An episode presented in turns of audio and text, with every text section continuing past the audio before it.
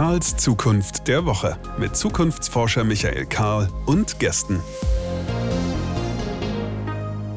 Willkommen zurück, Karls Zukunft der Woche. Unser kleiner Podcast, unsere vielleicht wachsende, jedenfalls schöne und sich entwickelnde Plattform, auf der wir miteinander darüber reden wollen, was wir eigentlich an Zukunft erwarten und was wir wollen.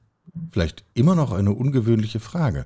Ähm, wir hören nicht auf, sie zu penetrieren, weil ich glaube, dass sie wirklich wichtig ist. Denn wenn wir es nicht wissen, was wir wollen, ja, wofür wollen wir uns dann eigentlich einsetzen und engagieren? So, äh, heutige Folge. Ich muss jetzt versuchen, einen etwas strengen Tonfall aufzulegen. Hefte raus, Bleistiftspitzen. Ähm, dies wird eine Lernstunde. Oder vielleicht ist das doch wieder das falsche Bild.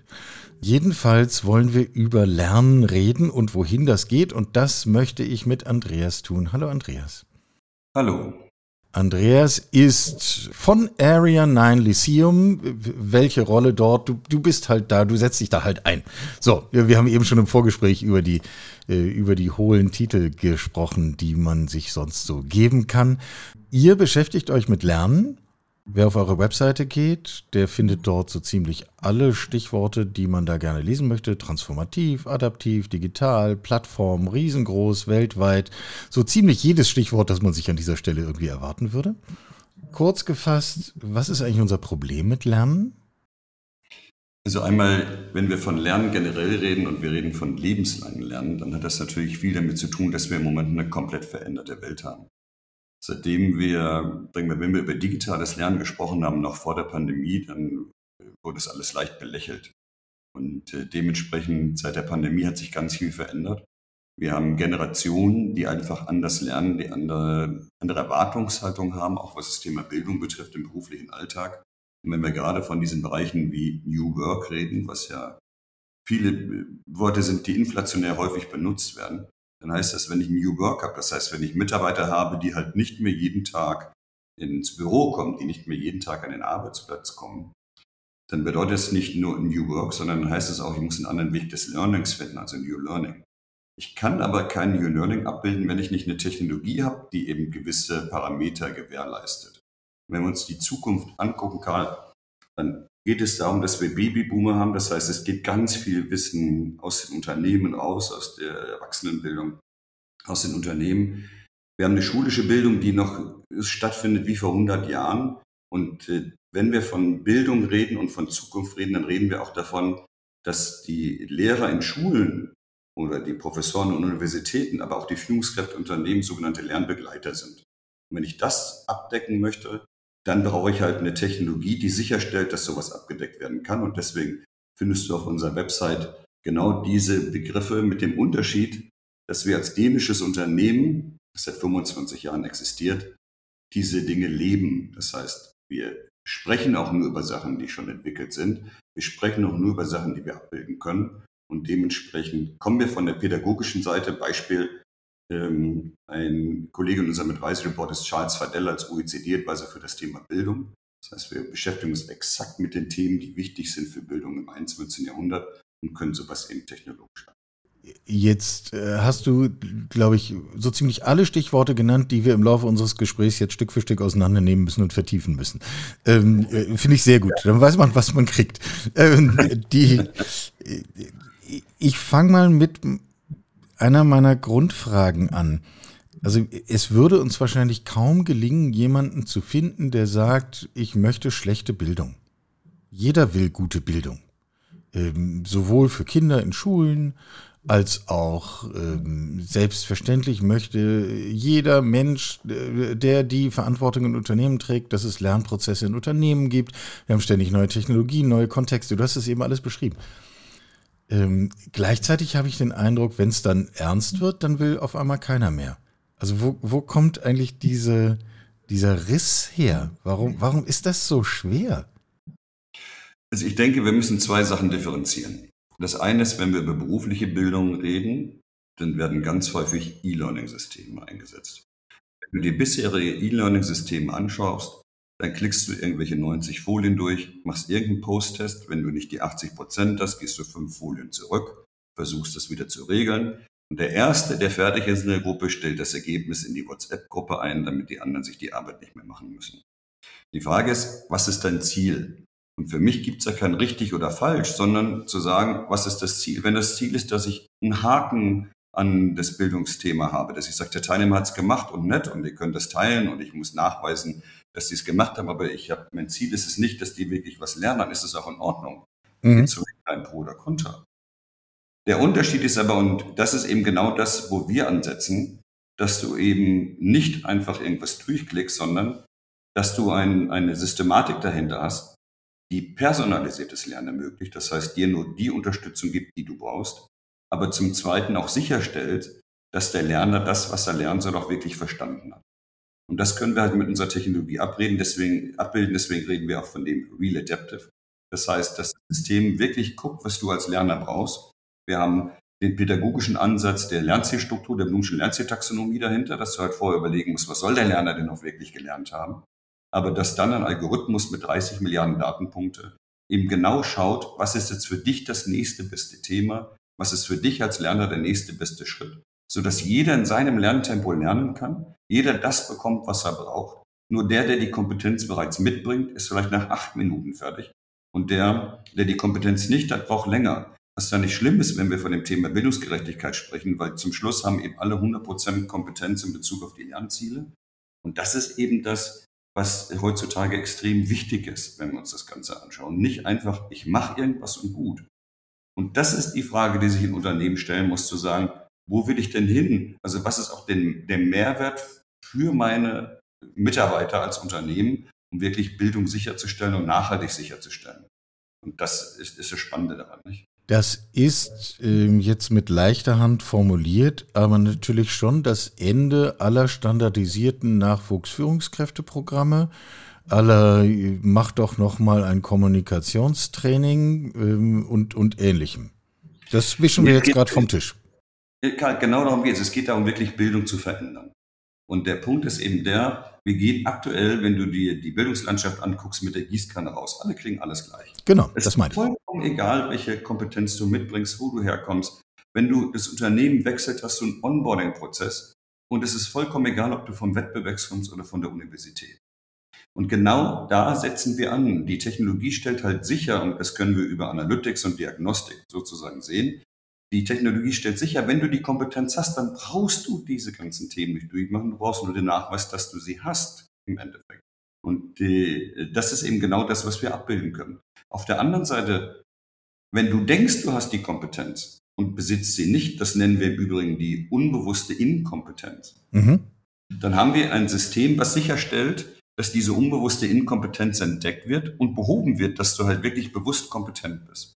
Und genau das ist doch das, wenn wir uns die Lernergenerationen angucken, dann gibt es, ich nenne sie immer die Gorillas, das heißt, die gehen raus und sagen, ich weiß, als ich kann alles und gut ist es, ja, haben eine große Klappe. Und wenn du aber dann dir die Evidenzen Wir haben sofort irgendwelche Helden aus dem Vertrieb vor Augen, nicht? Die, die Hauptsache breite Spur machen, ja. Genau, es ist gar nicht mal berufsgruppenspezifisch, aber es geht ja darum, dass die Leute eben dann, wenn du die Analytics guckst, eben Fragen auch beantworten, immer sagen, sie sind sicher und somit eine hohe unbewusste Inkompetenz haben.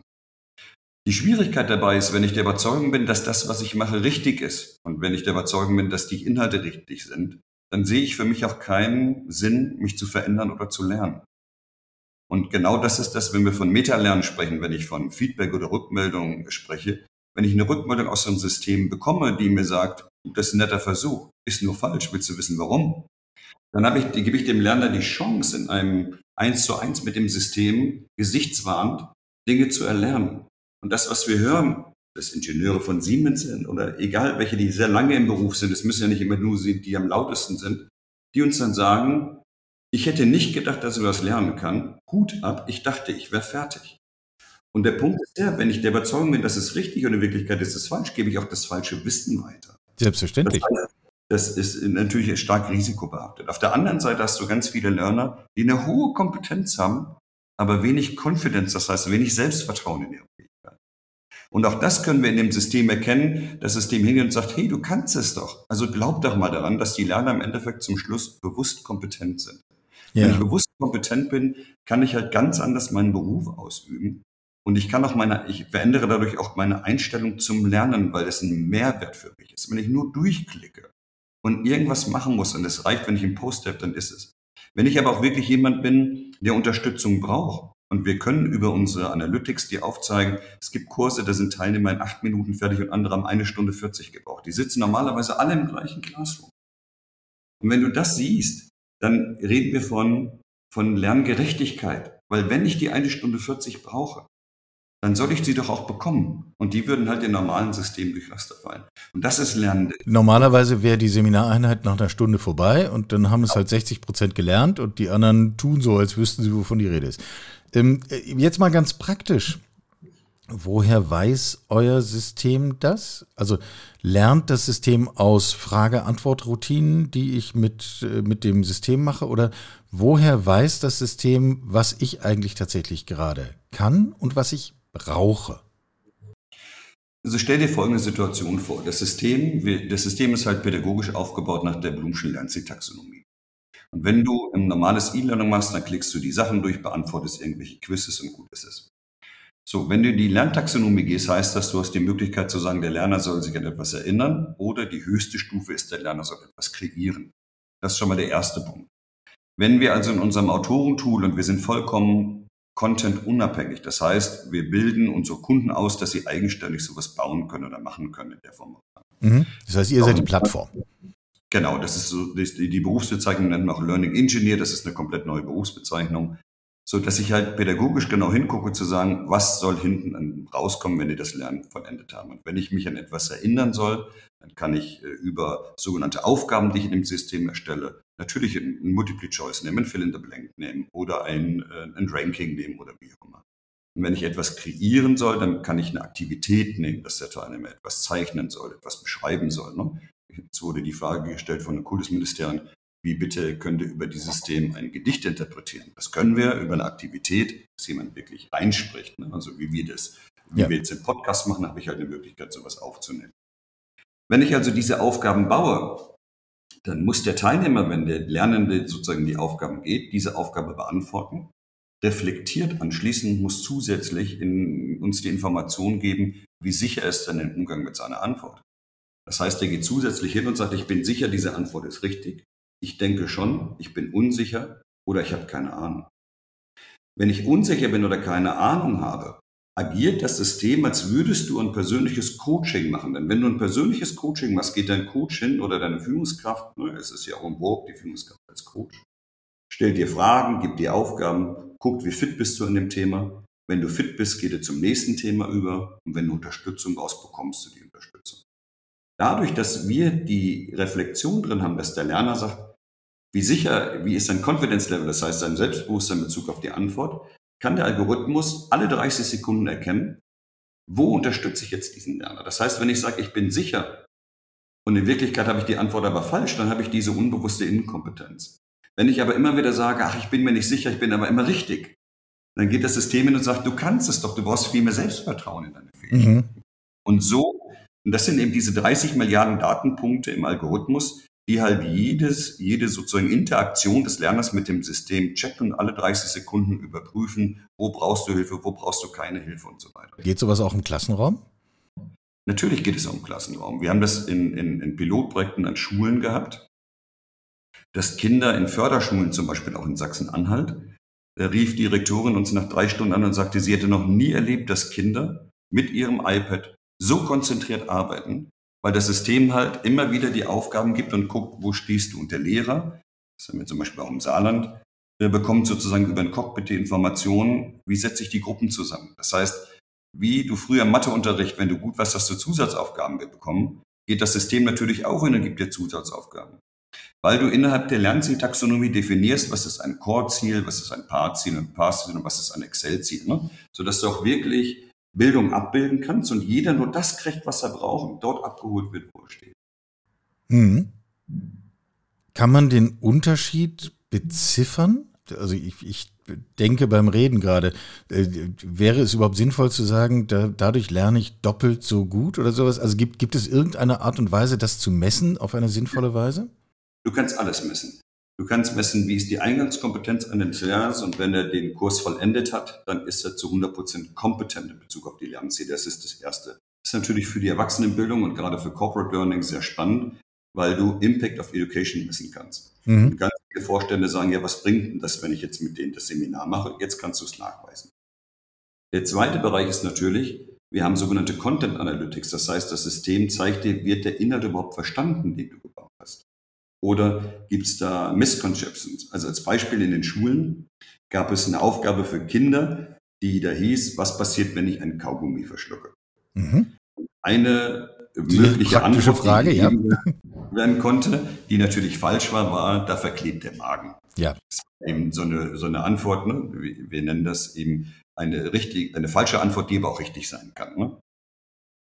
Ein Distraktor sozusagen. Und ähm, auf einmal sagte die KI, guck dir mal die Aufgabe an, weil 95 Prozent der Lernenden bezeichnen diese falsche Antwort als richtig.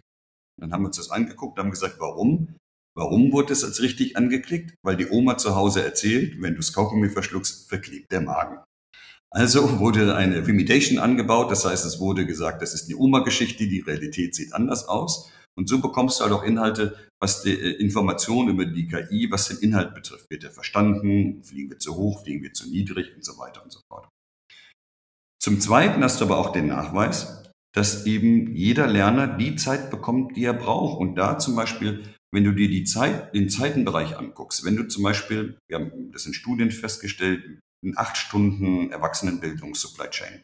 Die sitzen im Classroom normalerweise und hören sich das an. Das wurde adaptiv gebaut Somit reduzieren wir schon mal die Zeit um 50 Prozent. Da muss man sagen, zweieinhalb Stunden Classroom entspricht eine Stunde adaptives Lernen. Oder zwei Stunden E-Learning entspricht eine Stunde adaptives Lernen. Also wir geben den Unternehmen produktive Zeit zurück. Wenn du aber innerhalb dieses Kurses dir das anguckst, war der schnellste in eine Stunde 39 fertig und der längste hat gebraucht acht Stunden 38. Und die sitzen normalerweise alle in dem gleichen Classroom für acht Stunden. Und genau das ist doch der Punkt. Der eine fühlt sich vollkommen unterfordert, der andere vollkommen überfordert.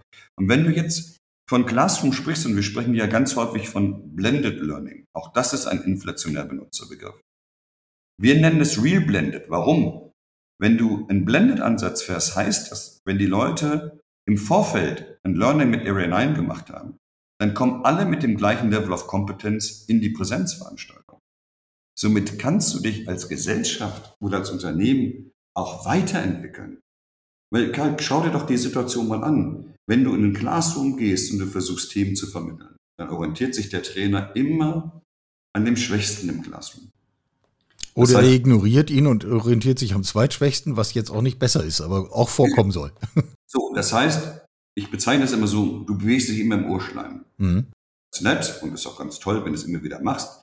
Wenn du es aber sicherstellen kannst, über eine solche Technologie, dass alle mit dem gleichen Level of Kompetenz kommen, dann kann ich die Classroom-Veranstaltung einmal nutzen, um mehr in die Anwendung zu gehen. Das ist schon mal der erste Punkt. Dafür, wofür sie da sein sollte. Zum Zweiten, wenn du es gesamtgesellschaftlich siehst, hast du aber auch die Möglichkeit, dass sich die Gesellschaft weiterentwickelt. Weil wenn ich eine Grundbasis von Wissen sicherstellen kann, dann habe ich auch meinen Kopf wieder frei, mich weiterzuentwickeln. Das sagen zum Beispiel Trainer zu uns, die uns nutzen. Die sagen, es ist am Anfang schwer, sich zu granular darauf zu konzentrieren, was die Leute verstanden haben sollen. Aber im zweiten Schritt habe ich den Kopf frei, mit den Leuten den nächsten Schritt zu gehen, die nächste Entwicklung zu gehen. Bis hin, wenn du überlegst, wie viele Patente werden dann angemeldet und diese ganzen Themen. Weil wir entwickeln uns nicht weiter in dieser Situation. Habe ich also eine Chance, über eine Technologie einen gewissen Standard herzustellen, dann habe ich auch Kapazität, mich weiterzuentwickeln. Und das ja. Also das, das führt direkt zu einem Thema, was ich mit dir diskutieren wollte. Also wir müssen jetzt gar nicht lange drüber reden, ob Lernen eine zentrale Kompetenz für die Arbeitswelt der Zukunft ist. Das machen wir einen Haken dran. Sowohl auf der individuellen Ebene als, glaube ich, auch auf einer Organisationsebene. Eine Organisation, die nicht in der Lage ist, irgendwie anständige Lernprozesse zu organisieren, wird sich mutmaßlich schwerer tun als andere. Mein Eindruck ist aber immer, dass Lernen besonders da spannend wird, wo ich das Ergebnis noch nicht kenne. Also wo wir uns auf ergebnisoffene Prozesse einlassen müssen. Hm. Verstehe ich richtig, dass du sagst, naja, mit der, mit der Plattform und dem Digitalen räume ich quasi auf, schaffe das Fundament, damit wir uns dann auf ergebnisoffene Prozesse einlassen können? Ist das, wie ich es zusammensetze? Genau. Und das siehst du halt, wenn du Charles Fadell anschaust, eben als OECD-Advisor, der genau diese vier Dimensionen des Lernens, das ist übrigens ein Buch, das interessant ist zu lesen, kann ich nur empfehlen, die vier Dimensionen des Lernens sozusagen von Vater. Schreiben wir in die Shownotes, dann muss ich das jetzt niemand mitschreiben, ja? Okay, und das äh, hat zum Beispiel auch mit Andreas Schleicher PISA 2030 auf den Weg gebracht. Und diese vier Dimensionen des Lernens sagen wir haben auf der einen Seite Wissen, dass wir sagen, was wissen wir und was müssen wir verstehen. Im zweiten Bereich haben wir aber die Fähigkeiten, wie nutzen wir unser Wissen. Und da kommt zum Beispiel das Thema kollaboratives Lernen. Das heißt, mhm. Wenn wir heute hingehen und sagen, eine Führungskraft ist ein Lernbegleiter, dann bedeutet das, dass ich eben genau dieses kollaborative Lernen in den Vordergrund stelle. Ich brauche aber für das kollaborative Lernen eine Basis, von der ich ausgehe. Und genau dieses kollaborative Lernen können wir natürlich auch technologisch abbilden. Wenn ich dir sage, wir können diese vier Dimensionen technologisch komplett abbilden, dann ist es dir das Zusammenarbeit, die Kommunikation, das kritische Denken, die Kreativität, alles, was da eine Rolle spielt. Die Meta-Learn ist sozusagen die dritte Dimension und der Charakter, das ist ja was, was Angela Duckworth, äh, die zum Beispiel mit Grit, was auch ein interessantes Buch ist, die auch in unserem Advisory Board ist, äh, geschrieben hat. Also wir kommen vom Grundsatz her an, dass Ericsson als führender Lernwissenschaftler, der leider vor anderthalb Jahren verstorben ist, äh, hat das sozusagen initiiert ist mit dem Advisory Board und Angela Duckworth hat er ganz eng mit ihm zusammengearbeitet. Und die spricht ja über Charakter. Ne? Wie werden wir uns in der Welt verhalten und engagieren? Was hat das mit Achtsamkeit, Mut zu tun? Ne? Ethik, Führung und diese ganzen Themen, wenn du dir diese vier Dimensionen des Lernens anguckst, diese 21st Century Skills, die wir im 21. Jahrhundert brauchen, weil sich berufliche Bildung und äh, nicht nur berufliche, auch schulische Bildung verändert. Das ist eben das, was wir technologisch abdecken. Das Fundament ist das kognitive Wissen. Nur dann geht es in die nächsten Phasen rein zu sagen, jetzt habe ich halt die Kapazität, mich zu entwickeln. Haken an alles dran. Aber warum tun wir das nicht? Also wir haben wir haben es vorhin schon kurz angesprochen. Also ich, ich drehe die Frage noch mal ein bisschen um. Was brauchen wir, um tatsächlich in Unternehmen, in Schulen, in Organisationen aller Arten hin zu einem Verständnis von Lernen zu kommen, was a nie fertig ist, b ähm, hochpersonalisiert und äh, c uns führt zu, zu tatsächlich echten Entwicklungsprozessen. Das müssen wir ja alles nicht erfinden. Du hast gesagt, du. ihr habt das alles da, ihr könnt das alles machen, man kann euch anrufen und dann tut ihr das. Ähm, aber wenn ich mir den normalen Schulklassenraum anschaue, dann sieht er eben anders aus. Also wa was müssen wir tun, um tatsächlich uns in diese Richtung zu entwickeln? Also das eine ist natürlich, und das ist was, was in der Arbeitswelt in meinen Augen häufig im Moment verloren geht, Verantwortung übernehmen. Denn ich muss auch für meinen Arbeitsplatz, für meine Mitarbeiter, fürs Learning Verantwortung übernehmen und Entscheidungen treffen. Das Zweite ist, wenn du Machiavelli siehst, äh, äh, warum soll ich etwas an meinem Verfahren verändern, wenn ich Erfolg habe? Und wenn du dir die Wirtschaft anguckst, ist die, die, die Not noch nicht groß genug, etwas zu verändern.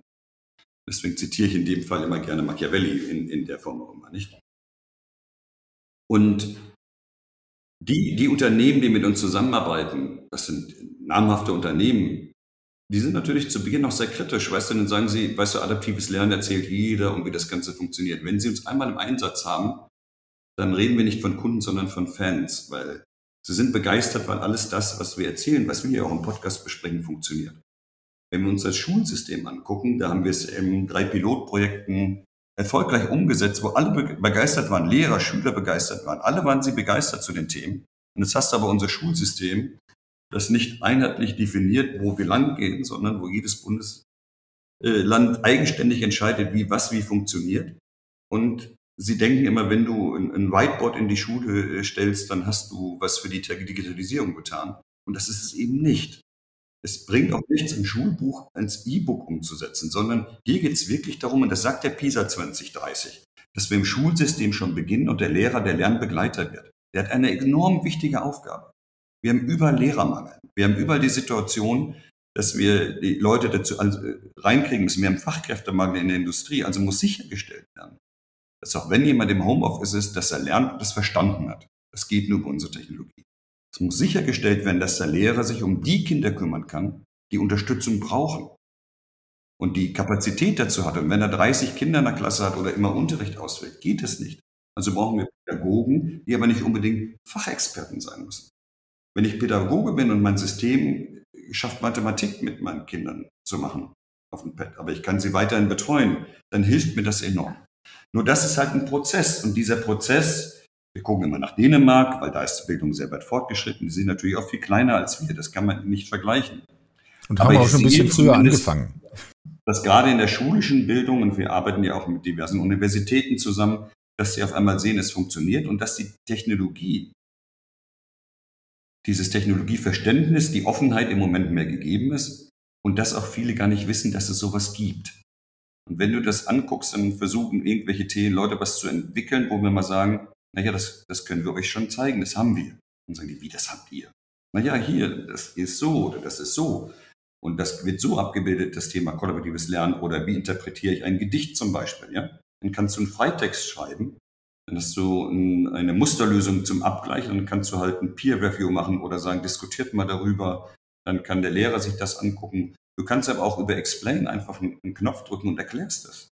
Und gehst halt hin und sagst, wird ein Video von dir aufgenommen, das wird erklärt. Und dann kannst du den gleichen Prozess angehen, sodass eben die Technologie da ist. Die Konzepte müssen natürlich von Unternehmen oder von Schulen oder von Bildungsträgern kommen. Ja, das müssen sie ja heute auch. Also das kann ja kein Gegenargument sein. Ich meine, eine Unterrichtsvorbereitung muss ich auch so machen. Das, äh, das ist ja kein großer Unterschied. Ja, ich suche immer noch nach dem Punkt, äh, warum wir optimistisch sein sollten, dass wir uns auf allen beschriebenen Ebenen in eine solche Richtung bewegen. Ähm, wir könnten es, andere tun es, wir entscheiden uns bislang dagegen. Immer wieder, jeden Tag, im Alltag. Bei aller Begeisterung in den Pilotprojekten. Klingt ja total plausibel, wie du das beschreibst. Ähm, brauchen wir vielleicht andere Symbole? Brauchen wir vielleicht andere, äh, einen anderen Schub dadurch? Also ich meine, wer heute seine Ausbildung fertig hat, bekommt ein Abschlusszeugnis. Und das, aus meiner Sicht ist das genau die falscheste Botschaft, die man vermitteln kann, weil der ist nicht fertig mit Lernen, sondern der fängt dann vielleicht an, der hat gelernt zu lernen. Dann ich, muss ich ihm aber kein Abschlusszeugnis geben. Genau. Und das ist auch das, wir reden noch davon, wenn, wenn du das anschaust und wenn du das Buch mal liest, dann geht es darum, dass wir zukünftig nicht ein Zeugnis haben, sondern ein Kompetenzprofil. Mhm. Das heißt, dass das System, und da sind wir bei dem Thema kompetenzbasiertem Lernen, ich gebe mal ein Beispiel. Wenn wir in die Ostschweiz gehen zum Beispiel, bilden wir Assistenzärzte über unsere Technologie aus in kognitiven und in Handlungskompetenzen. Mhm. Das heißt, ich habe das gesamte medizinische Curriculum dahinter, wo der Arzt weiß, was ich wann zu machen habe. Ich binde äh, Simulationen mit ein, dass der Arzt am Simulator beginnt zu operieren, bevor er ans lebende Objekt darf, sozusagen, äh, was das ganze Thema betrifft. Ich kann externe Bildungsangebote dort dokumentieren, auch äh, wenn er irgendwelche CME-Punkte bekommen hat. Wenn er dann soweit ist und sagt, jetzt bin ich soweit, dann darf er zum ersten Mal äh, ins lebende Objekt sozusagen einen Patienten betreuen und dann steht der Professor in seinem Rücken und hat einen Analysebogen. Der Arztassistenzarzt sagt, ich bin Level 5, ich kann das jetzt und der Professor guckt sich das an und sagt, nicht ganz Level 5, sondern nur Level 3 und dann bekommt er wieder Learnings zugewiesen, muss nochmal an den Simulator und das Ganze üben und so weiter. Das wird zentral in einem System abgebildet, sodass wir kognitive als auch Handlungskompetenzen sozusagen sicherstellen können.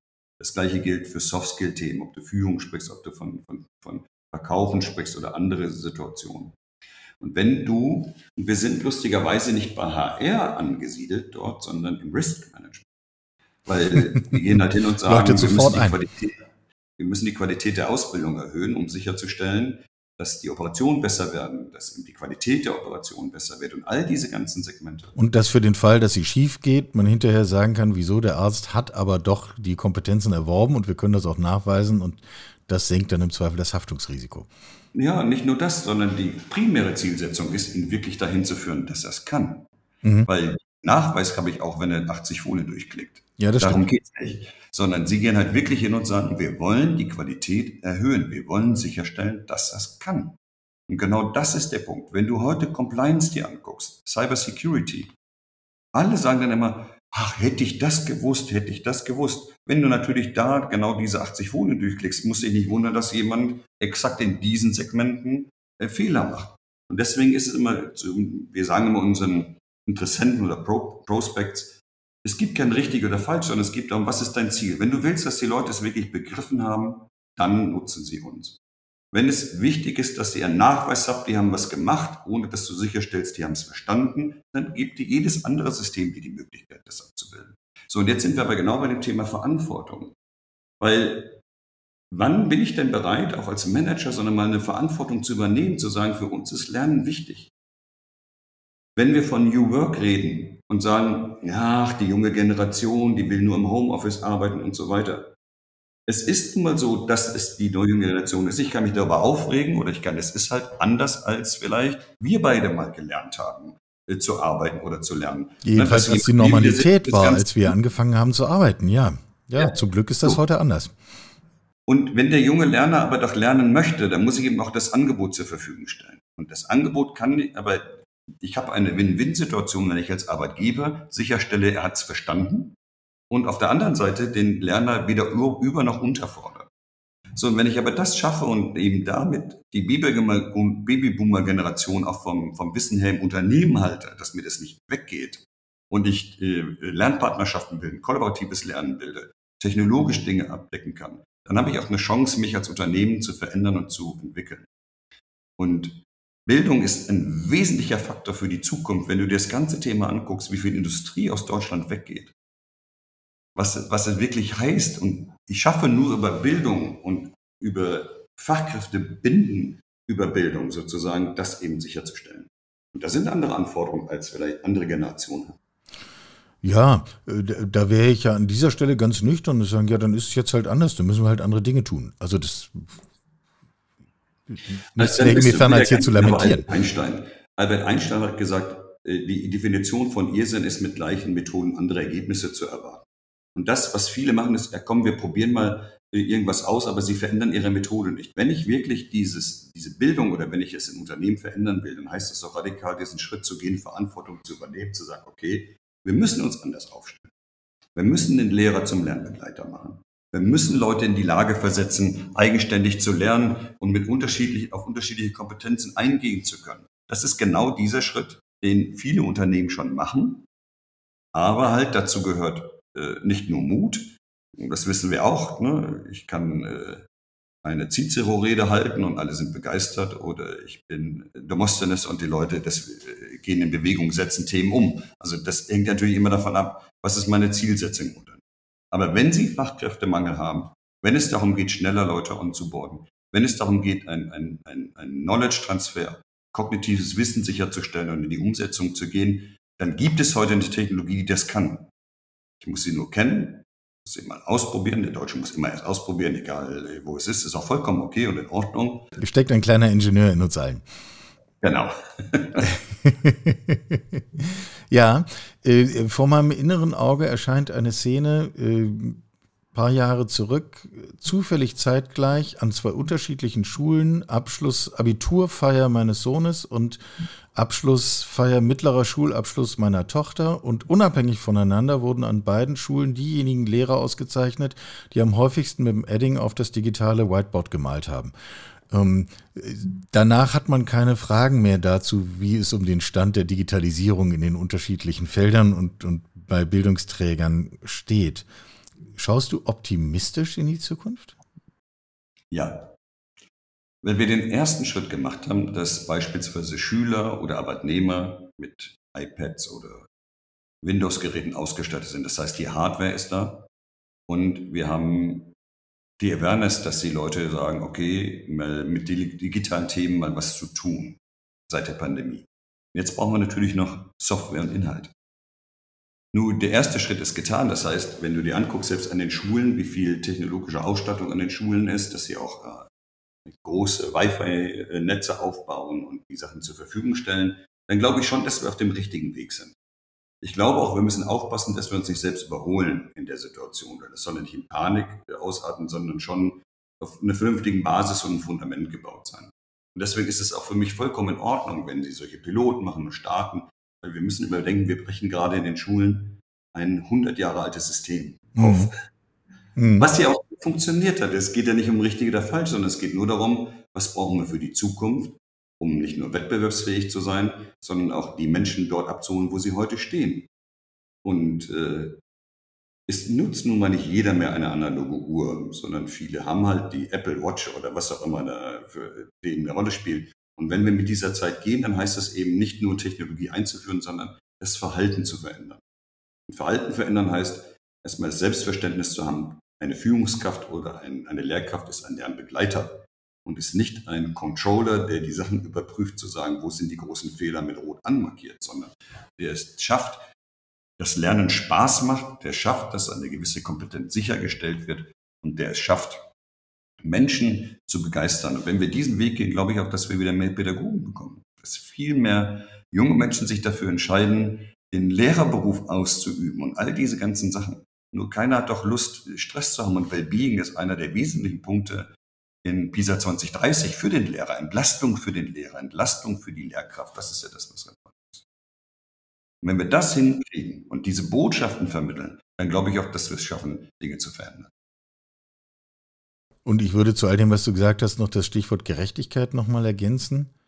Wir haben hier in Leipzig große Stadtteile, wo, wo wir weit über 20 Prozent von Schülerinnen und Schülern ohne Schulabschluss in, ins Leben entlassen, was äh, auf so vielen Ebenen falsch ist. Da könnten wir jetzt nochmal zwei Stunden drüber reden. Ähm, und auch das, finde ich, muss man mit dazu nehmen. Und dasselbe gilt ja im Unternehmen auch. Warum würde ich akzeptieren wollen, dass es Menschen gibt, die das nicht können, was sie brauchen? Kein kluger Gedanke wenn, eigentlich. Wenn, wenn, du von Bildungsgerechtigkeit sprichst, Karl, dann haben wir natürlich auch Situationen, dass du über solche Technologien auch äh, Kompetenzen erkennen kannst, die vielleicht nicht die Mathematikkompetenz sind, die sie haben, aber dass sie vielleicht kreativ sind, dass sie andere Möglichkeiten haben.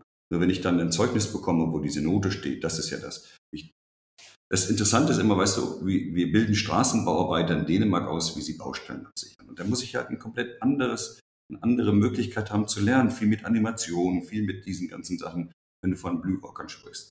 Wir haben aber zeitgleich auch ein, ein, ein Modul beispielsweise mit dem Hansa Verlag, wo du ähm, als an Universitäten einen Mathematik-Eingangskurs hast, weil Mathe-Abi ist nicht gleich Mathe-Abi, je nach Bundesland.